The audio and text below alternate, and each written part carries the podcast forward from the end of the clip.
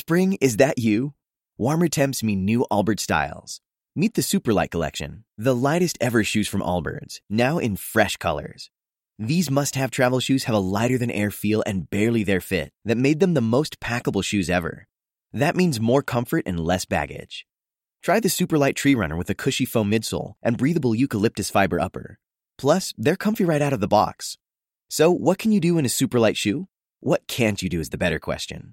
And because they're super packable, the real question is where are you taking them? Experience how Allbirds redefines comfort.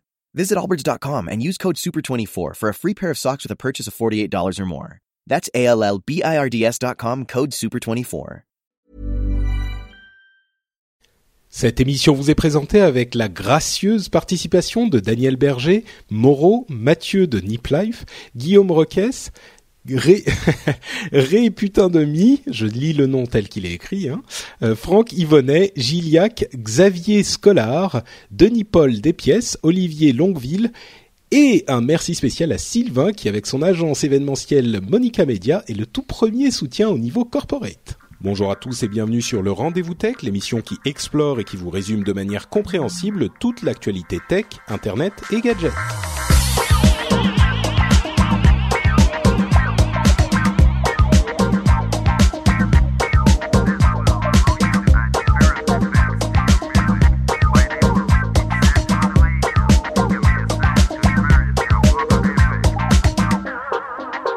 Bonjour à tous et bienvenue sur le rendez-vous tech. J'allais, j'allais presque dire bienvenue sur NipTech.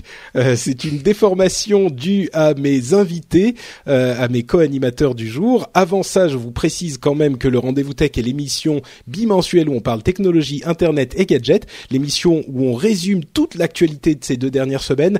On la euh, compacte et on vous la sert dans un format euh, agréable à déguster pour que vous n'ayez pas à aller vous-même chercher toutes les informations qui sont éparpillées partout sur le web. Euh, le rendez-vous tech fait ça pour vous. Et donc je disais, euh, j'ai presque dit Niptech parce que aujourd'hui j'ai le plaisir de d'accueillir à nouveau Benoît et Mike euh, de Niptech justement qui sortent tout juste de l'enregistrement de leur de leur émission qu'ils font en live tous les lundis à 9h. Comment allez-vous messieurs? Vas-y. Salut, Ah, euh, salut. qui- ah, qui- on ah. est trop, on est trop poli, on est trop poli. En tout cas, ça va bien. On est content. Hop, deuxième round. Paf, paf. On n'a C'est jamais bien. trop de tech. C'est la fête. Vous Oui. avez fait l'entraînement euh, juste avant et puis maintenant c'est le vrai match, c'est ça? On, va, on, on va on va boxer un peu. Oui. Mike, tu vas bien aussi? Oui, très bien, très content d'être là. C'est vrai que ça fait un long moment que j'étais pas venu et franchement toujours content euh, quand tu nous invites. C'est vrai. Normalement, je laisse poliment la place à, à Ben parce que c'est lui qui lead l'émission Niptech, donc j'attendais qu'il commence et voilà et voilà. Mais en tout cas, très content d'être là. Euh, et, et voilà, j'aurais une question pour toi. Tu sais que j'adore te poser des questions, Patrick. Bien sûr. Euh, c'est vas-y. que j'ai vu que euh, tu arrivais à monétiser ton podcast et tu sais que ben, Niptech, on parle de start-up et puis d'entrepreneuriat. Alors j'aimerais que si tu pouvais m'expliquer en deux minutes comment tu faisais. Et puis j'ai vu aussi que tu donnais le nom de tes euh, euh, de tes euh, de, ce, De de, mes tes heureux donateurs. Oui. Ça, ça m'intéresserait à fond. Eh ben écoute, euh, on peut en parler dans la partie news, enfin entre la partie principale et la partie news et rumeurs quand on fait l'autre euh, Cool. round de remerciements. euh, tu pourras me poser toutes les questions que tu veux. Génial. Voilà, on va on va faire plaisir à tout le monde. Euh, et en attendant, on va vous parler de nos trois infos à retenir. On va on a beaucoup beaucoup de choses à dire sur Microsoft bien sûr. On va vous parler également de Facebook et de Oculus, euh, ce qui c'est un rachat qui s'est produit il y a euh, deux semaines environ et dont beaucoup de gens m'ont demandé si on allait en parler dans le rendez-vous tech euh, sur Twitter notamment. Bien sûr, on va en parler. Et enfin, on va vous parler de la, neutralité du net au niveau européen. Et c'est plutôt, pour une fois, une excellente nouvelle. Donc voilà pour le programme principal de l'émission. On y aura les news et rumeurs après. Et on commence évidemment par Microsoft. Euh, J'imagine que ça a été un gros sujet de Niptech euh, euh, cette semaine aussi. Il y avait la conférence Build, qui est la conférence euh, pour les développeurs de l'écosystème Microsoft, et ils ont annoncé pas mal de choses. On a senti une véritable, peut-être pas une rupture, mais en tout cas un- un- une accélération.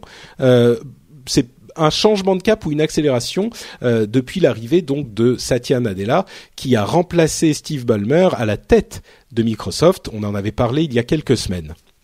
Alors, euh, les choses qui ont été annoncées, elles sont très nombreuses. Elles couvrent principalement Windows 8.1 Update 1, qui est qui aurait été à l'époque appelé un service pack, dont la première grosse mise à jour de Windows 8.1 et Windows Phone 8.1. Et avant de rentrer dans les détails de toutes ces mises à jour, moi, ce que j'ai retenu, la manière dont je qualifierais, dont j'expliquerais très simplement ces deux mises à jour, c'est euh, que Microsoft est vraiment à l'écoute des utilisateurs. Alors, on sait on ne sait pas si c'est toujours très bon d'être à l'écoute des utilisateurs parce que parfois les utilisateurs euh, savent ce qu'ils veulent mais pas ce dont ils ont besoin. Hein. Parfois ils, pensent qu'ils veulent quelque chose et en fait euh, ça complique les choses plus que ça ne les euh, facilite. Mais en l'occurrence, ce qui est clair, c'est que pour les deux les, les, deux systèmes Windows et Windows Phone, ils sont clairement à l'écoute des utilisateurs et ils donnent aux utilisateurs ce qu'ils à ces euh, de manière assez vocale euh, depuis la, sortie des systèmes Bien sûr, on parle surtout de Windows là. Windows Phone a des, mises à jour aussi dont on parlera dans, dans quelques minutes. Euh, c'est une manière juste de décrire les choses, de dire qu'ils sont à l'écoute des utilisateurs, à votre avis? Moi, je trouve vraiment intéressant que finalement, euh, on a beaucoup entendu dans la tech critiquer euh, euh, Microsoft, critiquer ce qu'ils faisaient. Et c'est vrai que depuis Satya Nadella est arrivé, c'est vrai qu'il y a eu un moment de paix où on commence à les observer, à se dire, c'est quand même pas mal ce qu'ils font. Moi, moi, mm. une chose que je trouve, et je dis bravo à Microsoft parce que je pense pour une grande boîte comme eux, c'est c'est pas facile à faire, c'est que ils ont quand même innové dans le design. Le, leur Windows, surtout pour le, le Windows Phone avec les carrés, c'est vrai que c'est c'est devenu presque euh, une nouvelle manière de communiquer. Je vois de plus en plus de sites web qui l'utilisent, qui l'utilisent un peu Pinterest-like avec ses carrés. Et je trouve que euh, pour avoir testé quelques fois, je trouve que c'est vraiment très intéressant et ça, c'est une, manière simple de le faire. Donc rien qu'au niveau design, je dois dire bravo à Microsoft d'avoir osé et je pense qu'ils vont réussir. Bah, c'est vrai hmm. qu'ils ont euh, le succès Windows Phone est grandissant, mais quand même euh, un petit peu plus timide que celui des autres euh, des autres OS. par contre, dans le design, c'est vrai qu'ils ont eu une influence très très très importante. Le flat design, qui était déjà là hein, un petit peu avant quand même, ils l'ont démocratisé et on le retrouve vraiment partout. Et je pense que ça va définir un petit peu les quelques années à venir dans le design, en tout cas informatique. Et on peut l'attribuer à, l'audace de Microsoft d'imposer ce, enfin, d'avoir utilisé ce design de manière aussi euh, euh, aussi omniprésente dans leurs produits. Benoît, pardon, je te coupais. Oui, je pense que c'est toujours plus facile d'écouter quand on te hurle dessus, haine, parce que c'est vrai que alors autant c'est génial et c'est vrai que c'est hyper intéressant sur les téléphones et sur les tablettes et à ce côté vraiment euh, où on a dit enfin une vraie alternative pas de problème. Mm. Mais alors sur les PC, euh, moi je vois à la maison mon ami qui a passé à Windows 8, c'est euh, vraiment elle déteste quoi. Elle bah, c'est vraiment avec passion. Donc euh. moi je suis, je fais partie des rares personnes qui est très très contente de, de Windows 8, mais vraiment, hein, je le trouve magnifique. Euh, et, et, je suis vraiment une une une bête rare. Et il est il est certain que maintenant ça fait suffisamment longtemps qu'il est sorti pour pouvoir être émettre un jugement sur la chose et clairement le public ne s'est pas habitué. C'était pas une question de euh, d'attendre un peu et puis que les gens s'habitueraient. Non les gens sont toujours complètement euh, euh, complètement contre le design de Windows 8 alors justement on disait qu'ils écoutent les utilisateurs ils ont fait, euh, enfin, ils font avec Windows 8, qui est d'ailleurs euh, donc la, première mise à jour de Windows 8.1, qui sera disponible au moment où vous écoutez ces, ces, cette émission. Hein. Elle est disponible et en mhm. téléchargement automatique le 8 avril. Euh, donc, quand, comme on enregistre le 7, ça sera publié au moment où ça sera disponible. Et donc, ce qu'ils font, c'est vraiment faciliter énormément l'utilisation de Windows euh, au clavier et à la souris, y compris les parties euh, les parties touch. Vous le savez, hein, Windows 8, il y a une partie touch, une partie clavier souris dans l'interface.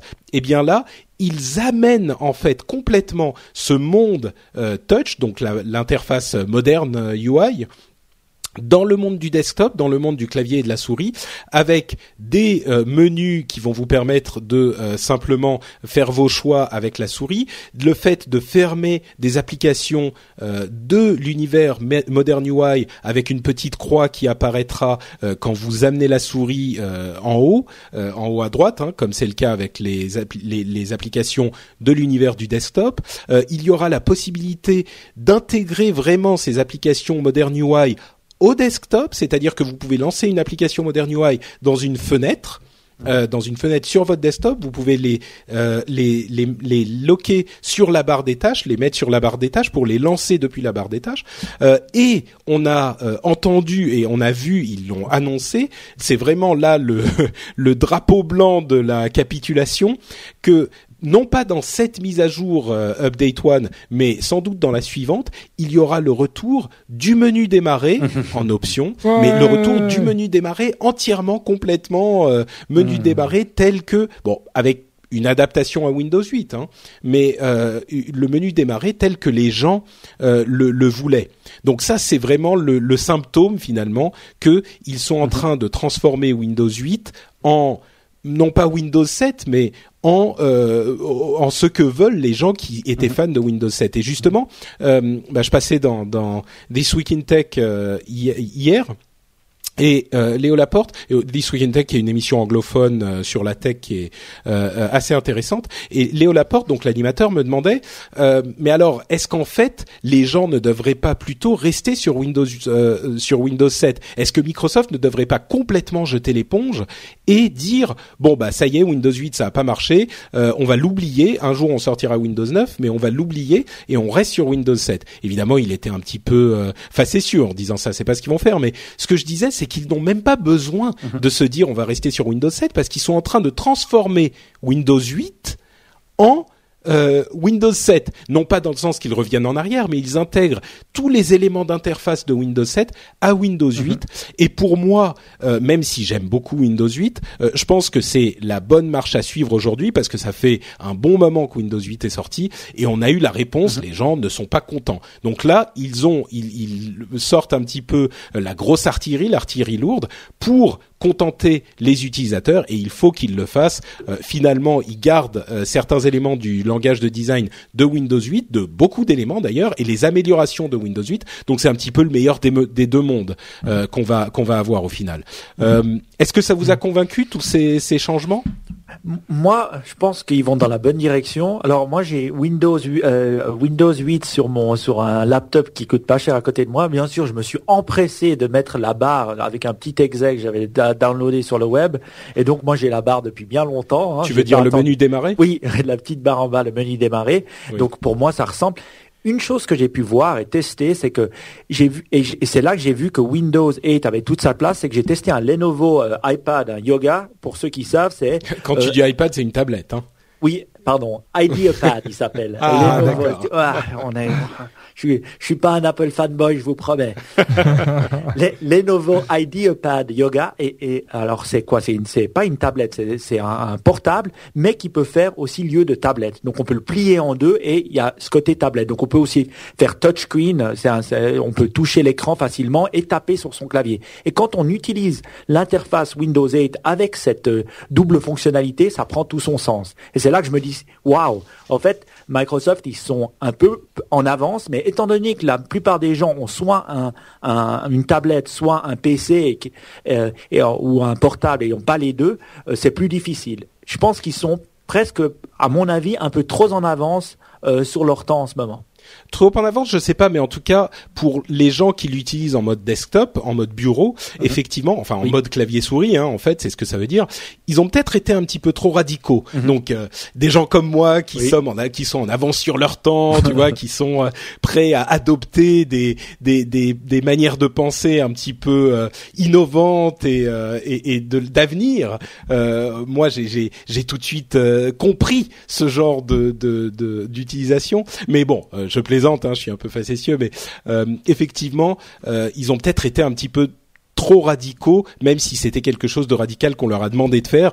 Ils ont testé, ça n'a pas bien marché, mais ils ont testé, et même ça, je pense que c'est un mérite. Bon, ils ont raison aussi de cette stratégie Windows Everywhere de vraiment unifier les autres vont y arriver euh, à un moment ou à un autre. C'est vrai, on voit Google qui se perd dans ses Chrome OS, euh, Android qui essaye de faire d'autres trucs. Ça, ça, va pas. On veut une. nous, on n'est pas là pour, euh, disons, tester les OS de, de, de, ces grosses sociétés. On veut un truc simple qu'on retrouve, on veut sentir à la maison quand on ouvre un, un écran. Et ça, Microsoft est en train de le faire très très bien.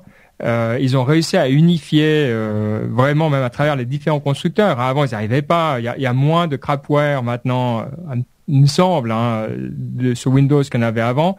Donc, euh, je pense que les autres vont leur emboîter le pas. Et à mon avis, euh, c'est vrai qu'on va voir les, les, résultats de cette bonne stratégie d'ici 2-3 ans, quand vraiment Windows 8 aura pris tout son ampleur. Alors, sous un nom ou sous un autre. Hein. Donc euh, ouais, c'est bien. Et en plus avec un nouveau CEO qui est quand même beaucoup plus agréable que l'ancien. Euh, ouais. Il n'a pas sauté sur la scène en criant developers, developers, developers. euh, alors tu parlais d'unification et il y a euh, deux choses qu'il faut dire euh, à ce propos, des choses vraiment vraiment importantes, non pas pour les utilisateurs finaux mais pour l'industrie dans son ensemble d'une part, Windows va être euh, gratuit pour tous les devices euh, mhm. dont les écrans sont plus petits que 9 pouces. Alors ça veut dire toutes les tablettes et si j'ai bien compris, c'est aussi tous les téléphones, ce qui est quand même vraiment vraiment très important. Euh, peut-être qu'il y a certaines mmh. catégories de téléphones, mais en tout cas c'est une grosse partie. Ça veut dire qu'ils ont, là encore, ils comprennent que ça ne prend pas comme ils voudraient que ça prenne, et ils sont très très très agressifs. L'un des reproches principaux qu'on peut faire à Windows par rapport à Android, par exemple, qui est un système gratuit.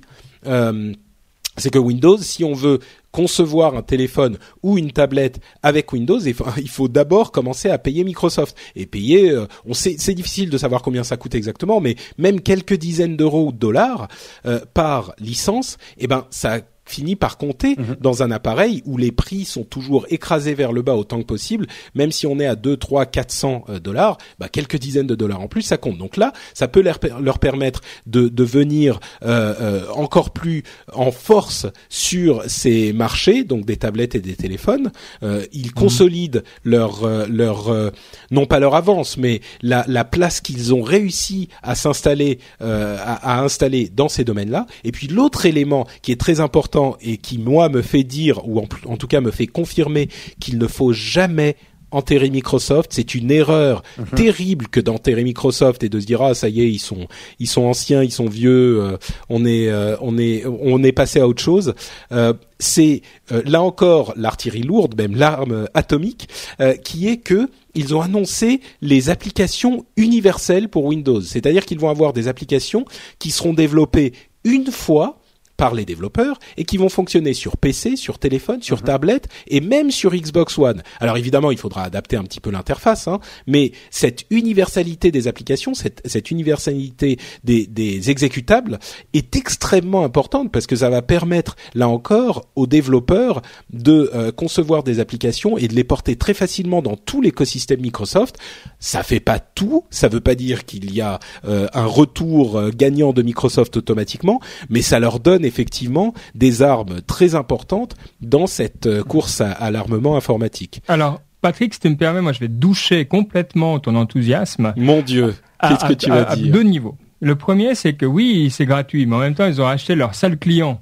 Donc, euh, il y a plus tu parles de Nokia, bien sûr. Il y a plus grand monde pour faire des, des appareils, euh, des appareils sous Windows ou Windows Phone. Exactement. C'est pas faux. C'est pas euh, faux. Voilà. Donc en fait, ça devient de la comptabilité interne et ils se sont dit ça sert à rien. Hop, c'est plus facile pour SAP, c'est réglé. Bon voilà.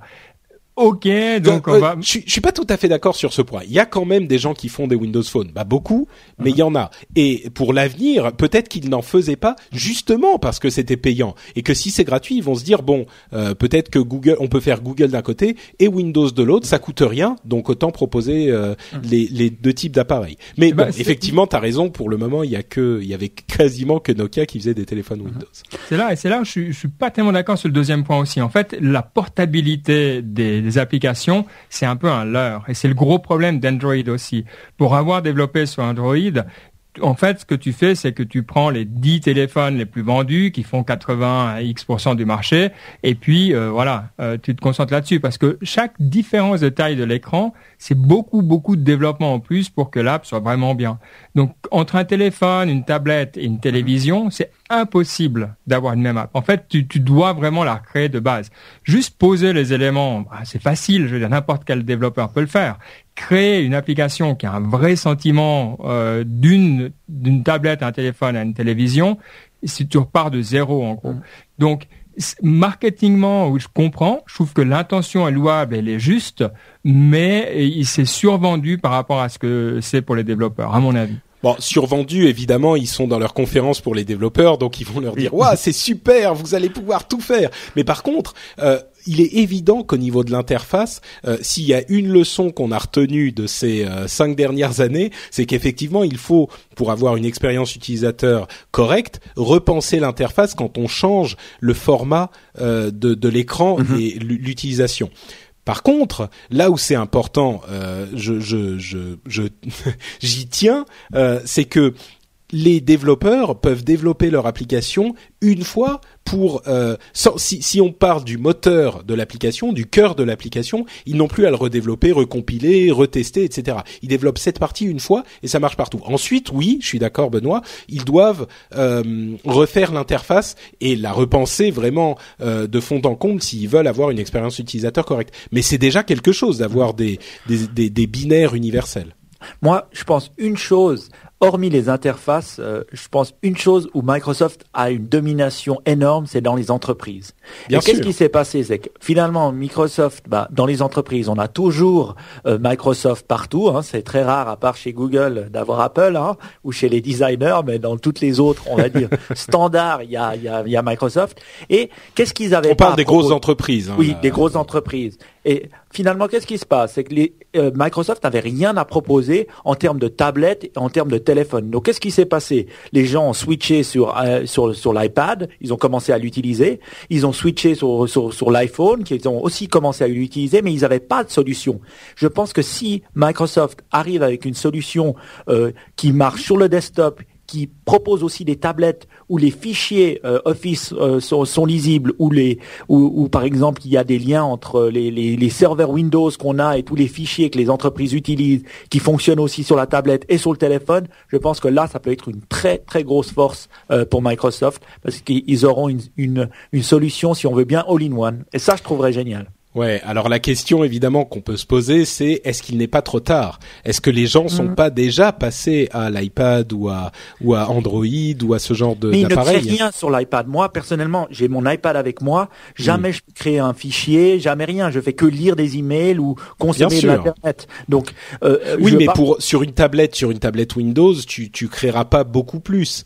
Euh, ça sera aussi pour consulter a priori. Toi, ce que tu dis en fait, c'est qu'on pourra peut-être créer sur les tablettes Windows. Ben, moi, je me dis, avec euh, Windows 365, ce qu'ils sont en train de faire, c'est avoir SkyDrive, c'est avoir euh, la possibilité d'avoir des fichiers et tous les fichiers d'entreprise qui sont encore sur des serveurs et on utilise encore Explorer pour aller chercher ces serveurs. Ben, ça veut dire qu'ils auront une solution où d'un côté, tu auras le desktop, tu pourras avoir tes fichiers, de l'autre, tu auras le, le, l'intégration du cloud euh, de l'écosystème Microsoft. Et ils sont en train de le faire avec, avec SkyDrive. Ben justement, on va parler de, de, de Microsoft, enfin de Office sur iPad et du cloud et de l'intention de Satya Nadella dans, deux minutes. Avant de passer à ça, je voudrais juste euh, parler de, de deux autres choses trois quatre autres choses de cette euh, de cette conférence build. Euh, D'une part, les autres systèmes Windows qui ont été annoncés ou qui sont passés en, en rumeur pendant la conférence. Alors annoncé, il y a Windows in the car, donc euh, le Windows pour les voitures, qui un petit peu à la manière de CarPlay pour Apple et du système de, de, de, Google pour Android, permet d'utiliser un appareil, euh, un téléphone Windows dans la voiture. Euh, c'est quelque chose qui a été annoncé. Bon, il n'y a rien de vraiment révolutionnaire ou incroyable là-dessus. Euh, et il y a aussi une rumeur qui est sortie sur Windows on Devices. Donc, c'est pour la technologie portable de Windows serait aussi disponible pour les wearables. Mais là, c'est une rumeur. On n'a pas eu de confirmation. Mais il parlait de tout type de, de device.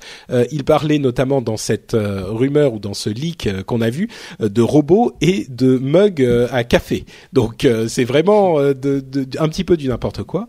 Et puis, bon, mais on oublie. je sens qu'il y a des gens qui qui sont en train de trépigner derrière leur leur lecteur de podcast parce qu'on n'a pas parlé de la mise à jour 8.1 de Windows Phone. et là, ils se disent ah quand même, c'est bon, Patrick nous a pas oublié. donc la mise à jour 8.1 de Windows Phone est quand même importante aussi. Euh, il y a le Control Center qui est une sorte de euh, centre de notification et de contrôle.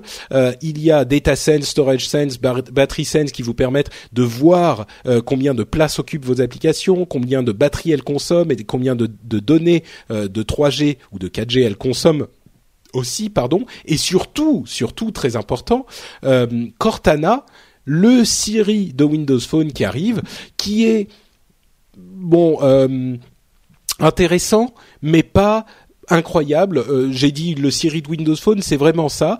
Il y a quelques différences que je vais citer ici qui sont qui sont intéressantes. D'une part, on peut le contrôler le contrôler à la voix ou au clavier. Euh, parfois, on n'a pas besoin, on, a, on veut pas parler, mais on peut taper notre quête au clavier.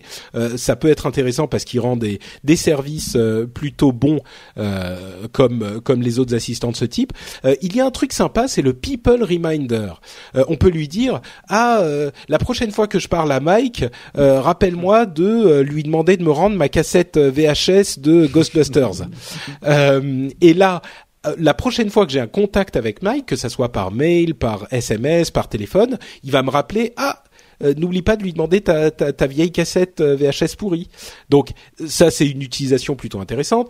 Euh, Cortana peut aussi contrôler dans une certaine mesure les apps. Donc si on lui dit ah ben lance-moi je sais pas moi YouTube et regarde enfin lance-moi la dernière vidéo de Niptech, et eh ben il peut le faire ce que ne peut pas faire Siri notamment. Donc voilà, une mise à jour sympa pour Windows Phone. là on rentre dans la la phase pour Windows Phone où on est on a fini de rattraper le retard et on commence à euh, intégrer des options, certes qui sont euh, présentes ailleurs, mais on, est vraiment au niveau des autres, euh, à mon sens, hein, c'est mon impression, on est vraiment au niveau des autres OS mobiles.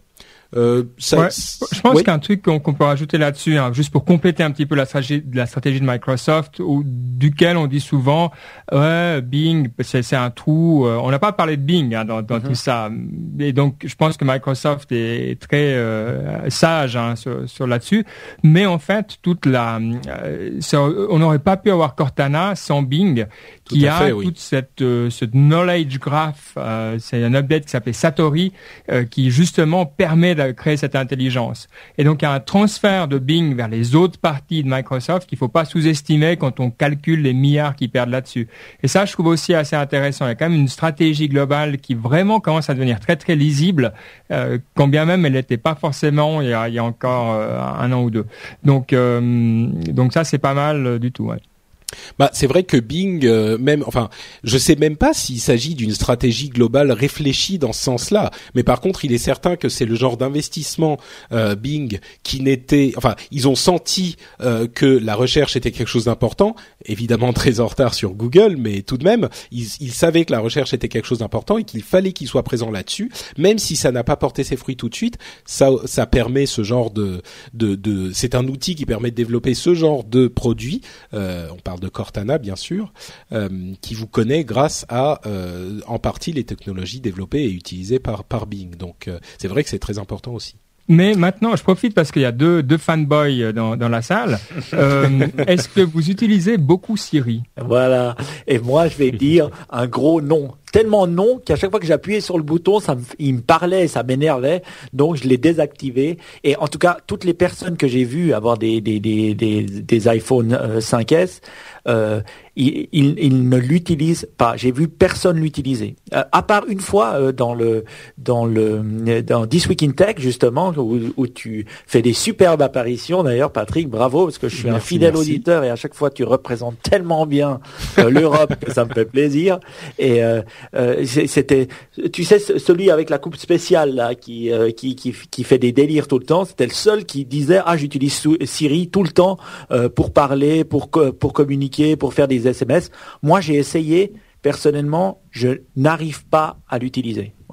Bah moi je l'ai je l'utilise pour la dictée en fait. C'est pas vraiment Siri, c'est juste la dictée vocale. Siri en lui-même, je l'utilise pas du tout euh, pour une raison simple, c'est que la le fait qu'il te prenne la requête, qu'il l'envoie sur les serveurs et qu'il t'écrive la phrase ensuite, euh, ça prend énormément de temps, c'est-à-dire 4 euh, secondes, hein, c'est insupportable. Euh, mais effectivement, je comprends pas très bien ce choix technologique d'Apple de ne pas faire la euh, la, la la lecture, enfin la, la compréhension de ce qu'on dit sur l'appareil. Euh, je suis sûr qu'ils ont, enfin, ils disent que c'est en partie parce qu'il y a des données qu'ils apprennent et qu'ils gardent sur leur serveur euh, qui leur permettent de mieux comprendre ce que vous dites, mais pourquoi pas Mais en même temps, Google Now comprend très bien ce que je dis sur mon appareil et la traduction est instantanée. Donc euh, c'est un problème d'architecture euh, interne du téléphone, ça. Donc c'est vraiment les puces euh, que Apple veut pas trop toucher euh, parce qu'il faut une partie quasiment dédiée à ça. Donc c'est vrai que c'est vrai que le, le bah, fait qu'ils doivent le faire, c'est n'importe quoi. Je sais pas parce que Google Now, il marche sur mon iPhone très très bien. Hein, donc euh, ah ouais? Ah, bah oui, oui, il est, il est très très efficace. Bon. Eh ben moi, je devrais l'utiliser justement. Je disais, Ben je voilà. me plaignais toujours de pas utiliser Google Now. Maintenant, je vais le faire. si. Exactement. Bon, deux dernières petites choses avant qu'on parle d'iPad euh, et de d'Office sur iPad. Euh, Microsoft a annoncé qu'ils allaient passer en open source ces technologies .net, ce qui est euh, pour les, les développeurs, euh, ils comprendront que c'est quelque chose d'assez invraisemblable. Bon, peut-être pas invraisemblable. Ils, ils participent à des, des projets open source quand même Microsoft, mais euh, qui, est, qui est en tout cas surprenant. Ils, ils, ils open source énormément de choses Euh, et donc la, la, on sent, comme je le disais au début, une direction ou une euh, une orientation un petit peu différente avec Satya Nadella. Euh, toutes ces choses qui ont été annoncées, bien sûr, étaient en préparation depuis longtemps. Hein, on peut pas les attribuer à Nadella uniquement, mais euh, il y a eu une, une peut-être que c'est simplement le fait qu'il y ait eu un changement de, de président de Microsoft qui nous donne une sorte d'excuse pour y voir un renouveau. Donc euh, bon, on verra comment ça se passe dans les mois à venir. Euh, ils ont aussi fait une démo de la version Touch de Office pour Windows, donc la version Modern UI, euh, et ça nous fait un- un- une transition magnifique vers la version Office pour iPad qui a été annoncé donc il y a une dizaine de jours euh, avec cette phrase de Satya Nadella encore lui qui disait a cloud for everyone on every device donc un cloud pour tout le monde sur tous les appareils. Et ça fait écho bien sûr à cette phrase légendaire de euh, Bill Gates qui avait dit au tout début de Microsoft à, à un moment où c'était encore de la science-fiction de penser ça il disait un ordinateur sur tous les bureaux euh, et il ajoutait bien sûr euh, avec un OS Microsoft. Mais donc il disait un, un ordinateur pour tout le monde sur tous les bureaux. C'était une, une vraie vision euh, prophétique de l'avenir. À, à l'époque, les ordinateurs c'était des trucs énormes hein, qui prenaient la taille d'un frigo.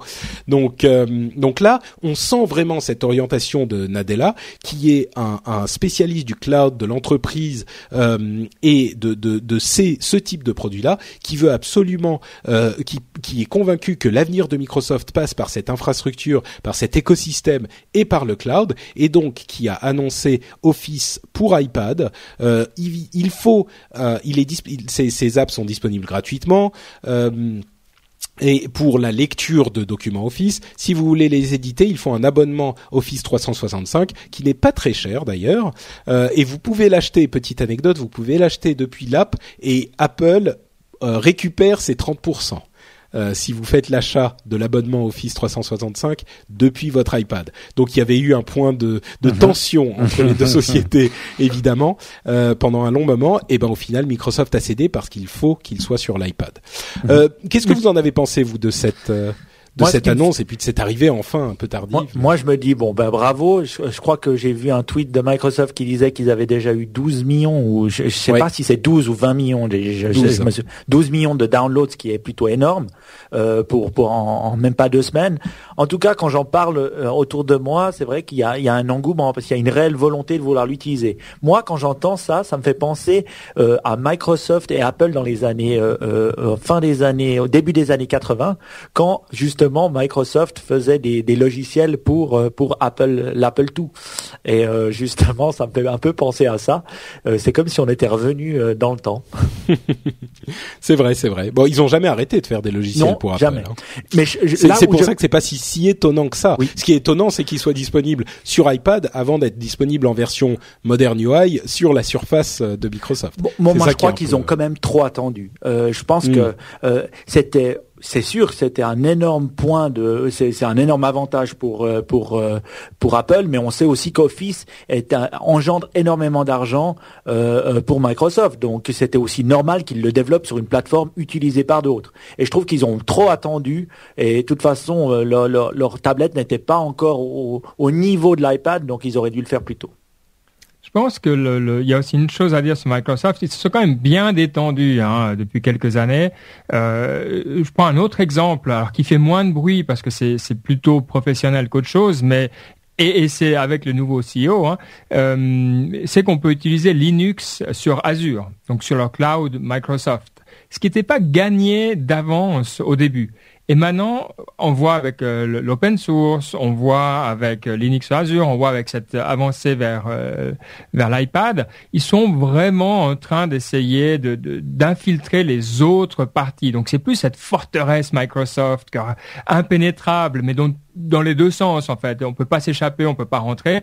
Euh, là, euh, moi j'aime bien quand même. Enfin, ça me convient mieux à ma, à ma philosophie de, de vie de voir que voilà, c'est pas que du Microsoft. Et donc ça, ça me les rend aussi sympathiques. Je pense que c'est c'est aussi gagnant quoi. C'est c'est pas Moi, faux ce que autant tu dis. ça On avait, euh, une soirée.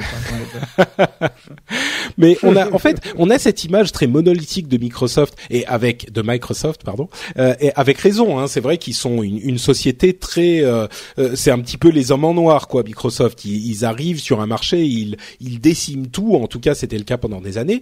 Mais en même temps, euh, comme on, comme tu le disais, Mike, et comme on le précisait, il y a eu des logiciels Microsoft sur macOS de pendant, enfin toujours, depuis toujours, Office était disponible sur Mhm. euh, sur euh, euh, les, les, les logiciels, enfin sur Oui, les produits le- Apple. imposé par la justice américaine quand même largement. Hein. Ça, je veux dire, faut quand même remettre dans le contexte à l'époque où ils avaient besoin d'un concurrent et que sans Office, Apple euh, donc était plus ou moins condamné. C'était pas imposé par la justice, mais effectivement, de fait, ils ont même Mm. sauvé Apple au retour de Steve Jobs Oui, en, injectant énormément d'argent Oui. parce qu'ils avaient besoin d'un concurrent. Tu, tu as tout à fait raison. Bon, euh, en tout cas, euh, il y a effectivement, à tort ou à raison, on a cette impression du des, des prémices. Je veux pas dire d'un renouvellement, mais des prémices d'un renouvellement chez Microsoft avec beaucoup plus de détente. En- Ils, le reviennent à printemps l'attaque. va dire. Microsoftien. Le printemps Microsoftien, oui, pas mal, effectivement. Et je pense qu'on a d'autres méchants maintenant euh, qui sont dans la tech euh, qu'on qu'on peut pointer du doigt et c'est plus Microsoft. Tu penses à la NSA Non, ou, je pense ou à, à Facebook, Facebook. Ah. Aux deux, en fait. C'est un petit peu la même chose, hein, finalement.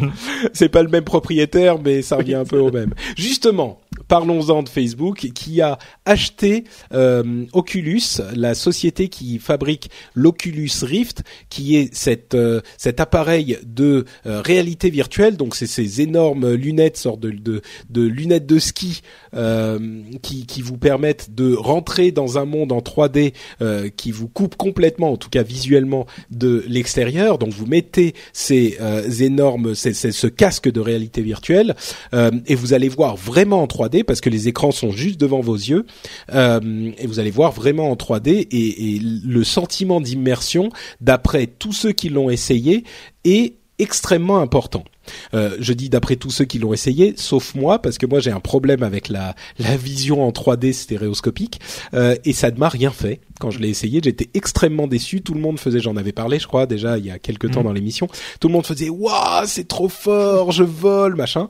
Et moi, j'avais l'impression d'être juste, d'avoir le nez sur la télé, quoi, en fait. Donc, euh, mais bon, euh, pour la petite histoire, ou plutôt pour l'histoire, euh, Oculus est une société qui a été crowdfundée, l'un des premiers énormes succès sur Kickstarter, et qui a été crowdfundée sur la promesse de révolutionner ou peut-être pas révolutionner, mais en tout cas de ramener sur le devant de la scène l'idée euh, des jeux en réalité virtuelle euh, qui avaient été fantasmés il y a une vingtaine d'années et puis un petit peu abandonnés parce que on n'avait pas la technologie pour la la la rendre euh, vraiment pratique en, en, dans, en réel dans la pratique.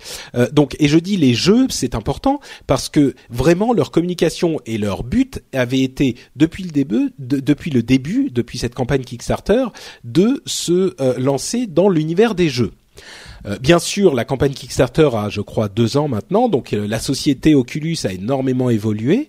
Euh, il y a des, des, des, investisseurs qui ont investi, il y a des des des, des, des, ténors de l'industrie qui, qui les ont rejoints.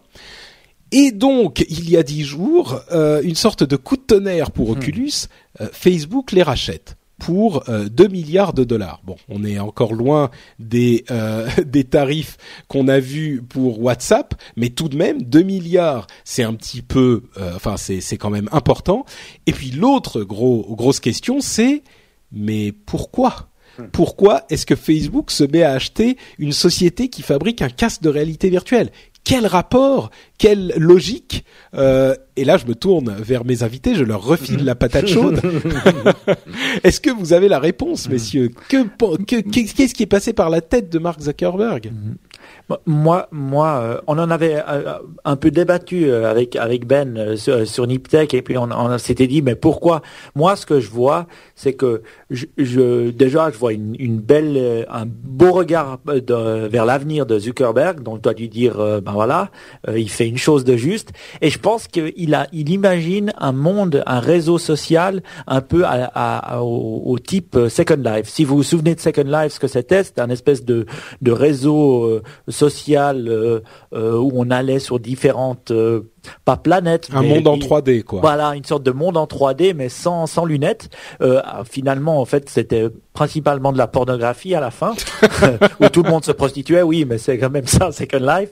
Mais euh, je pense qu'il imagine un monde comme ça euh, euh avec avec Facebook. Et c'est vrai que ça, ça se tient. Oculus arrive à, à, à, faire voir un monde en 3D, en tout cas pour 90% des gens. Je crois qu'il y en a 10% comme toi, Patrick, qui qui voient pas, mais il y en les 90 autres y arrivent. Et, j'imagine que c'est ce monde-là qui veut créer cette espèce de monde parallèle Facebook euh, à la Second Life. Moi, c'est ce que je vois comme euh, comme possibilité. D'accord. Benoît, toi?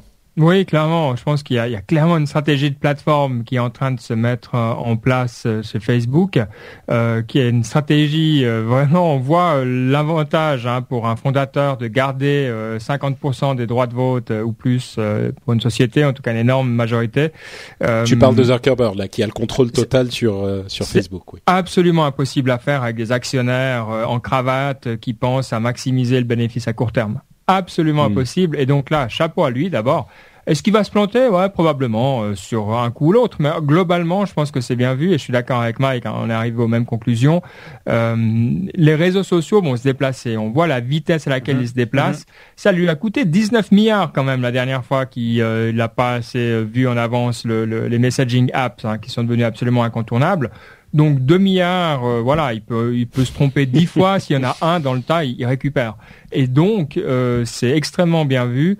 De là à dire que ça va devenir le futur, mais le problème qu'il y a de ces Oculus Rift, il faut qu'ils miniaturiser encore, en tout cas, euh, je pense quatre ou cinq fois plus léger et plus petit, parce que là, on a l'air ridicule. Je veux dire, c'est un truc qui fera rire nos, nos enfants et petits enfants plus qu'autre chose.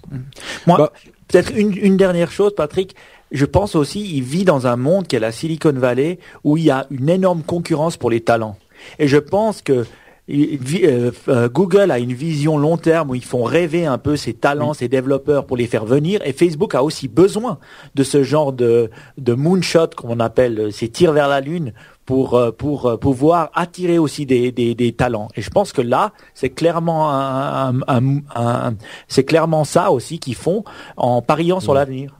Bah, c'est vrai que, alors, pour revenir sur la question du réseau social en 3D, moi, je suis pas convaincu que ça soit vraiment son son son idée ou sa vision.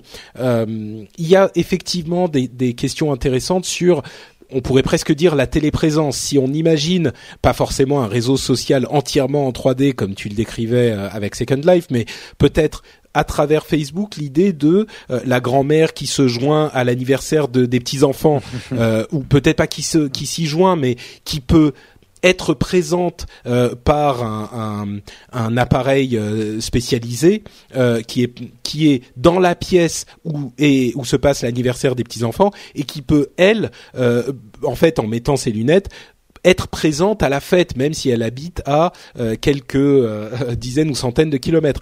C'est quelque chose effectivement qui pourrait s'intégrer au à la logique Facebook assez directement. Mais Là où je pense que Zuckerberg, effectivement, comme vous l'avez dit aussi, fait un pari sur l'avenir, c'est qu'il est, euh, avec Instagram qu'il a racheté un milliard, avec euh, WhatsApp qu'il a racheté 20 milliards, et aujourd'hui avec Oculus, euh, c'est un petit peu plus loin de ce qu'il fait, mais pourquoi pas, en, en, le rachetant 2 milliards, il résout le problème de l'innovateur. Le problème de l'innovateur, le, le, dilemme de l'innovateur, euh, c'est une, image qu'on donne souvent euh, dans la Silicon Valley, c'est que quand on est euh, tout jeune et qu'on arrive et qu'on est qu'on détruit les modèles existants, eh ben il est très facile justement de faire les, choses qui sont révolutionnaires. Mais une fois qu'on est établi et qu'on a un marché en place et un système en place et qu'on est devenu justement euh, Facebook et qu'on qu'il est difficile de changer les choses et de prendre les virages de la messagerie instantanée, euh, du euh, de, de, la messagerie avec euh, photo ou de la, la, réalité virtuelle. On peut pas changer Facebook pour pour le transformer complètement euh, à, à, à, en fonction de ces nouvelles tendances. On l'a vu avec Facebook Messenger qui marchait pas tellement. Et eh ben lui, il se dit euh, c'est difficile de faire tous ces changements. Donc pour résoudre ce, ce dilemme, je ne peux pas détruire mon business model pour m'adapter aux nouveaux, eh ben je vais acheter les nouveaux à un moment où c'est encore achetable, euh, à un moment où ils valent pas encore euh, 500 milliards ou 1000 milliards, je vais les acheter et comme ça, si ça se passe bien, comme tu le disais Benoît, c'est bien. Si ça se passe pas bien, eh ben c'est pas grave, mais au moins j'aurai euh, assuré mon, euh, mon, avenir euh, au cas où. L'autre vision de, de la chose, c'est ce dont on parlait au moment du rachat de WhatsApp, c'est cette stratégie Disney, c'est-à-dire que Disney a dans son portefeuille un certain nombre de sociétés qui euh, font des choses assez différentes, toujours dans le domaine de l'entertainment, mais tout de même assez différentes. Elles n'ont pas grand-chose à voir entre elles. Elles opèrent de manière indépendante, -hmm. mais elles sont toutes, euh, elles, elles, fonctionnent toutes assez bien. Donc euh, il y a assez. Moi, je trouve qu'il y a de l'intelligence, effectivement, comme vous. Hein, je suis d'accord euh, dans ce qu'a fait Zuckerberg, et il y a même de l'intelligence, une intelligence qui est assez rare. Dans, dans, dans son approche du, de ce fameux dilemme de l'innovateur pour ne pas devenir euh, euh, MySpace, pour ne pas devenir euh, IBM, pour ne pas devenir Yahoo et ne pas se faire bouffer par les, les prochains. Il,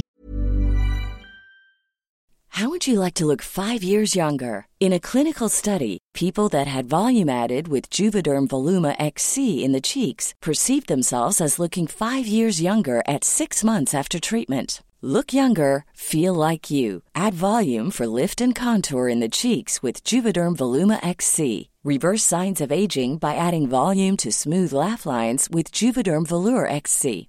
For important safety information and to find a licensed specialist, visit juvederm.com. That's J U V E D E R M.com. Not for people with severe allergic reactions, allergies to lidocaine, or the proteins used in Juvederm. Common side effects include injection site redness, swelling, pain, tenderness, firmness, lumps, bumps, bruising, discoloration, or itching. There's a risk of unintentional injection into a blood vessel, which can cause vision abnormalities, blindness, stroke, temporary scabs, or scarring. Talk to a licensed specialist to find out if it's right for you.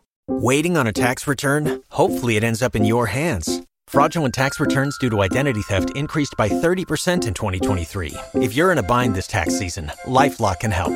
Our U.S. based restoration specialists are experts dedicated to helping solve your identity theft issues. And all LifeLock plans are backed by the Million Dollar Protection Package. So we'll reimburse you up to the limits of your plan if you lose money due to identity theft. Help protect your information this tax season with LifeLock. Save up to 25% your first year at LifeLock.com slash aware. Il les achète quand il y a des tendances qui se confirment. C'est quand même malin, effectivement. Il faudra quand même attendre 18 mois euh, jusqu'à que les, les fondateurs des sociétés comme euh, comme Instagram voir s'ils partent de Facebook ou s'ils restent parce que leur vision leur fait plaisir. Parce que c'est vrai que jusqu'à maintenant, en tout cas ce qu'ils ont fait d'Instagram, euh, ils l'ont pas touché et ils ont et elle a continué à se développer. Euh, oui, c'est ça. C'est c'est dans, dans ce sens quand je dis la, la vision Disney, c'est qu'elles opèrent de manière totalement indépendante ces sociétés. Donc on avait très peur qu'ils les intègrent, hein, mais oui. On sait que les, les, fondateurs souvent ont un contrat de 18 mois où ils doivent rester à l'intérieur de la société. Mais à la limite, s'ils partent, c'est pas très grave. Hein. Le, le, le la, la, marque et le produit ont été rachetés et les utilisateurs avec. Donc.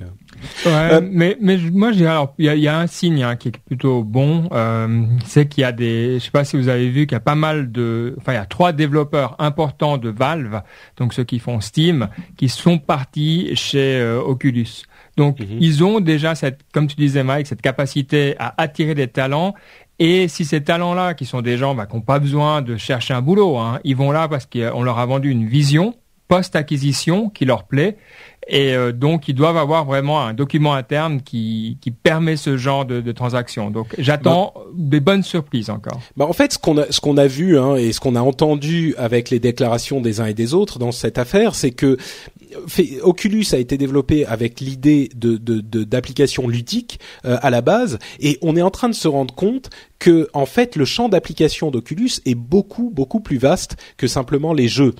Et, et, et c'est cette liberté et ce, euh, ce, ce, cette vision à long terme euh, que permet l'acquisition par Facebook. Et, et c'est sans doute pour ça que les gens d'Oculus ont accepté euh, cette acquisition parce que du coup maintenant ils sont très tranquilles. Ils ont Facebook derrière qui les finance sur le long terme et ils n'ont pas besoin de se mettre à, à, à devenir bénéficiaires dans les 6, 12, 18 prochains mois. Enfin bon, il bon. faut bien sûr qu'ils se mettent à, à sortir des produits, mais ils peuvent sortir de, enfin, étendre leur champ d'application de manière euh, dramatique, de manière drastique, euh, et on peut imaginer tout à fait que les champs d'application de ces produits euh, sortent et, et, dépasse très largement le domaine des jeux. D'ailleurs, il y a des gens qui ont participé au Kickstarter qui étaient un petit peu mécontents parce qu'ils disaient mais moi où sont mes X milliers de dollars auxquels je devrais avoir droit parce que j'ai kickstarté le projet?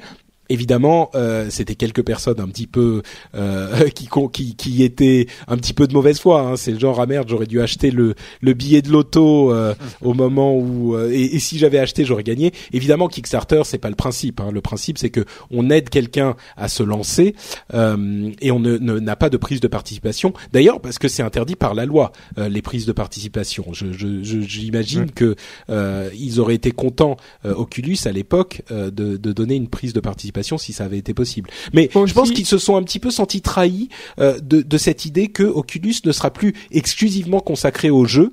Euh, mais, mais pour moi, c'est un petit peu, euh, c'est un petit peu une erreur de voir les choses comme ça parce que, en l'occurrence, Oculus aura un champ d'application encore plus vaste, mais qui intégrera toujours le jeu, bien sûr. Ouais, je, je pense qu'il faut se méfier aussi, on le saura plus tard euh, également, de la vision du fondateur qui rencontre un autre fondateur, il serre la main puis il vend la société. On a vu dans le cas de Waze par exemple, euh, qui a été vendu à Google hein, pour un milliard et quelques euh, il y a quelques mois de cela, qu'en fait ce sont les investisseurs qui ont forcé la vente et c'est quelque chose mmh. d'extrêmement courant dans les séries euh, qu'on appelle B ou C, donc qui sont quand même qui amènent pas mal d'argent, où en fait l'investisseur a une sorte de droit de, de, de, faire vendre la société à partir de certains prix et de certains mécanismes. Donc, à voir encore si c'est le cas avec Oculus ou pas. Évidemment, tous les acteurs vont dire non, non, promis, juré, la main sur le cœur, c'est bien pour tout le monde. En général, on, on sait ça 6 à 12 mois ou 18 mois après, selon les contrats qu'ils ont. Hein. D'accord. Eh ben écoute, on verra. Euh, ce qui est clair, c'est que les choses risquent de changer un petit peu, en bien ou en mal, euh, on ne sait pas, mais risquent de changer chez Oculus euh, dans les semaines à venir et les mois à venir. Dernière grosse information de cet épisode, c'est le vote au Parlement européen sur la neutralité du net dont on vous avait parlé il y a quelque temps. Euh, et, on vous avait dit que la neutralité du net était un petit peu en danger en particulier parce que le Parlement européen allait voter une loi sur la neutralité du net qui autorisait euh, ce qu'on appelle des services spécialisés, euh, c'est-à-dire que les fournisseurs d'accès auraient eu le droit de, euh, d'intégrer à leur euh, offre des services spécialisés qui auraient bénéficié d'une meilleure bande passante. Par exemple, hein, au hasard, euh, je suis Orange, euh, j'ai mon service de vidéo Orange, de vidéo streaming Orange, eh bien, je lui assure une bande passante suffisante pour fonctionner et à côté un service concurrent comme Netflix, eh bien, je ne lui assure pas sa bande passante, donc il risque d'avoir une qualité dégradée. C'était le danger euh, qui nous pendait au, bout du nez et qui était très très réel parce que le, les provisions étaient, enfin la loi était écrite en autorisant ces services spécialisés. Eh ben coup de euh, théâtre au moment du vote, quelques jours avant le vote, euh, une armée de parlementaires euh, de gauche hein, qui ont fait beaucoup de communication là-dessus a mis dans la loi une série d'amendements qui atomisent complètement ces services spécialisés et les autres éléments, on va dire 95% des autres éléments de, de, danger pour la neutralité du net et, ils ont réussi à faire passer la, la, loi dans cette nouvelle forme qui assure encore une fois 95-98% de neutralité du net absolue euh, dans les dans des termes qui ravit les plus les plus grands défenseurs euh, du, du net et les plus pro internet euh, du monde dont dont je fais partie. Donc on a vraiment euh, une loi au niveau européen qui nous dit que les fournisseurs d'accès ne peuvent pas traiter les données différemment en fonction de leur origine ou de leur nature. Donc ils sont obligés d'être des euh, des tuyaux euh, complètement neutres. Euh, ils ne peuvent pas ralentir YouTube, ralentir Netflix ou etc etc en demandant plus d'argent à un tel ou un tel. Alors Ensuite, il y a toujours les questions de capacité. Hein. Si Free n'a pas la capacité et ne veut hmm. pas augmenter sa capacité pour desservir, enfin, pour pour servir correctement YouTube à ses abonnés, c'est un, un, problème un petit peu différent. Mais il n'empêche que au niveau général, cette loi sur la neutralité du net est aussi inespérée que positive. Euh, il y a encore quelques étapes avant que les choses se mettent en place euh, concrètement pour tout le monde dans toute l'Europe, mais il n'empêche, c'est une. Enfin, moi j'étais, j'avais la, la banane, j'avais le sourire euh, toute la journée quand j'ai appris ça. C'est vraiment quelque chose de de, de, de très très très important pour le développement d'Internet et le, la, la continuation d'Internet en Europe et peut-être même dans le monde, parce que maintenant que l'Europe a voté cette loi, euh, en espérant qu'elle soit par toquée, mais c'est peu probable. Euh, eh bien, on a un exemple de quelque chose qui fonctionne avec la neutralité du net et c'est très difficile pour les autres. On pense aux États-Unis, bien sûr, où tous ces services sont développés, mais ça va sans doute être pas très difficile, mais un peu plus difficile euh, de faire les choses comme le veulent les lobbyistes partout ailleurs. Mm-hmm. Moi, ce que je trouve intéressant dans cette histoire, c'est que finalement, l'Europe a pris exactement l'opposé euh, de, la direction des, Américains. Finalement, on, a, on entend cette guerre entre Comcast et Netflix, où euh, Netflix va devoir, aux États-Unis en tout cas, payer un certain montant à, Comcast parce qu'il représente, je sais pas, 30% de leur de leur trafic. Et ça a été validé aux États-Unis par un juge. Donc, ce sont, des accords de peering, donc c'est encore un tout petit peu différent. Mais tu as raison. Hein. C'est c'est en même temps, il y a c'est je je comprends moi un peu les deux côtés. Bien sûr, je suis mm. podcasteur comme toi, donc euh, je me dis euh, si on commence à limiter les les les, les, ce qu'on peut écouter, ça veut dire après on va écouter que les sources euh, de de celui qui a les les tuyaux pour nous faire passer l'internet. Donc ça risque d'être difficile. En même temps, je comprends aussi l'autre côté qui dit que ben voilà, il, il, a une certaine bande passante. Pourquoi est-ce qu'il devrait donner toute sa bande passante à un Netflix qui représente 30 à 40 de tout son réseau euh, juste parce que Netflix l'a décidé sans payer. Donc je, je comprends bah, parce que les abonnés parce que les abonnés ont payé Orange ou quelqu'un pour avoir accès à internet. Enfin bon, bref, on peut, on pourrait en parler longtemps, mais, d'accord. On peut en parler, mais là, euh, j'avoue que j'ai pas du je, je, vais me faire haïr peut-être, mais je comprends aussi l'autre côté de dire euh, oui, euh, mais voilà, on paye un certain montant et de toute façon, euh, si les gens qui sont chez Free et ont YouTube bloqué, ils se seront de toute façon frustrés, ils partiront ailleurs. Donc il y aura la libre concurrence qui fera que les ceux qui sont les plus ouverts et qui laissent le plus de, de, de, de bandes passantes, bah c'est là où les où les où les consommateurs se dirigeront. Donc je pense qu'aussi le, le marché lui-même peut lui-même légiférer sur ce genre genre de choses. C'est ce que disent, euh, c'est ce que disent les, les Américains d'ailleurs, qu'il n'est pas forcément nécessaire de réguler parce qu'effectivement, et, et ils ont pas tort dans ce sens-là. On n'a pas vu encore aujourd'hui de conséquences néfastes de cette absence de régulation euh, parce que effectivement, dans une certaine mesure, les choses se régulent d'elles-mêmes. Je suis un petit peu plus pessimiste aux États-Unis, mais bon, euh, Benoît, pardon.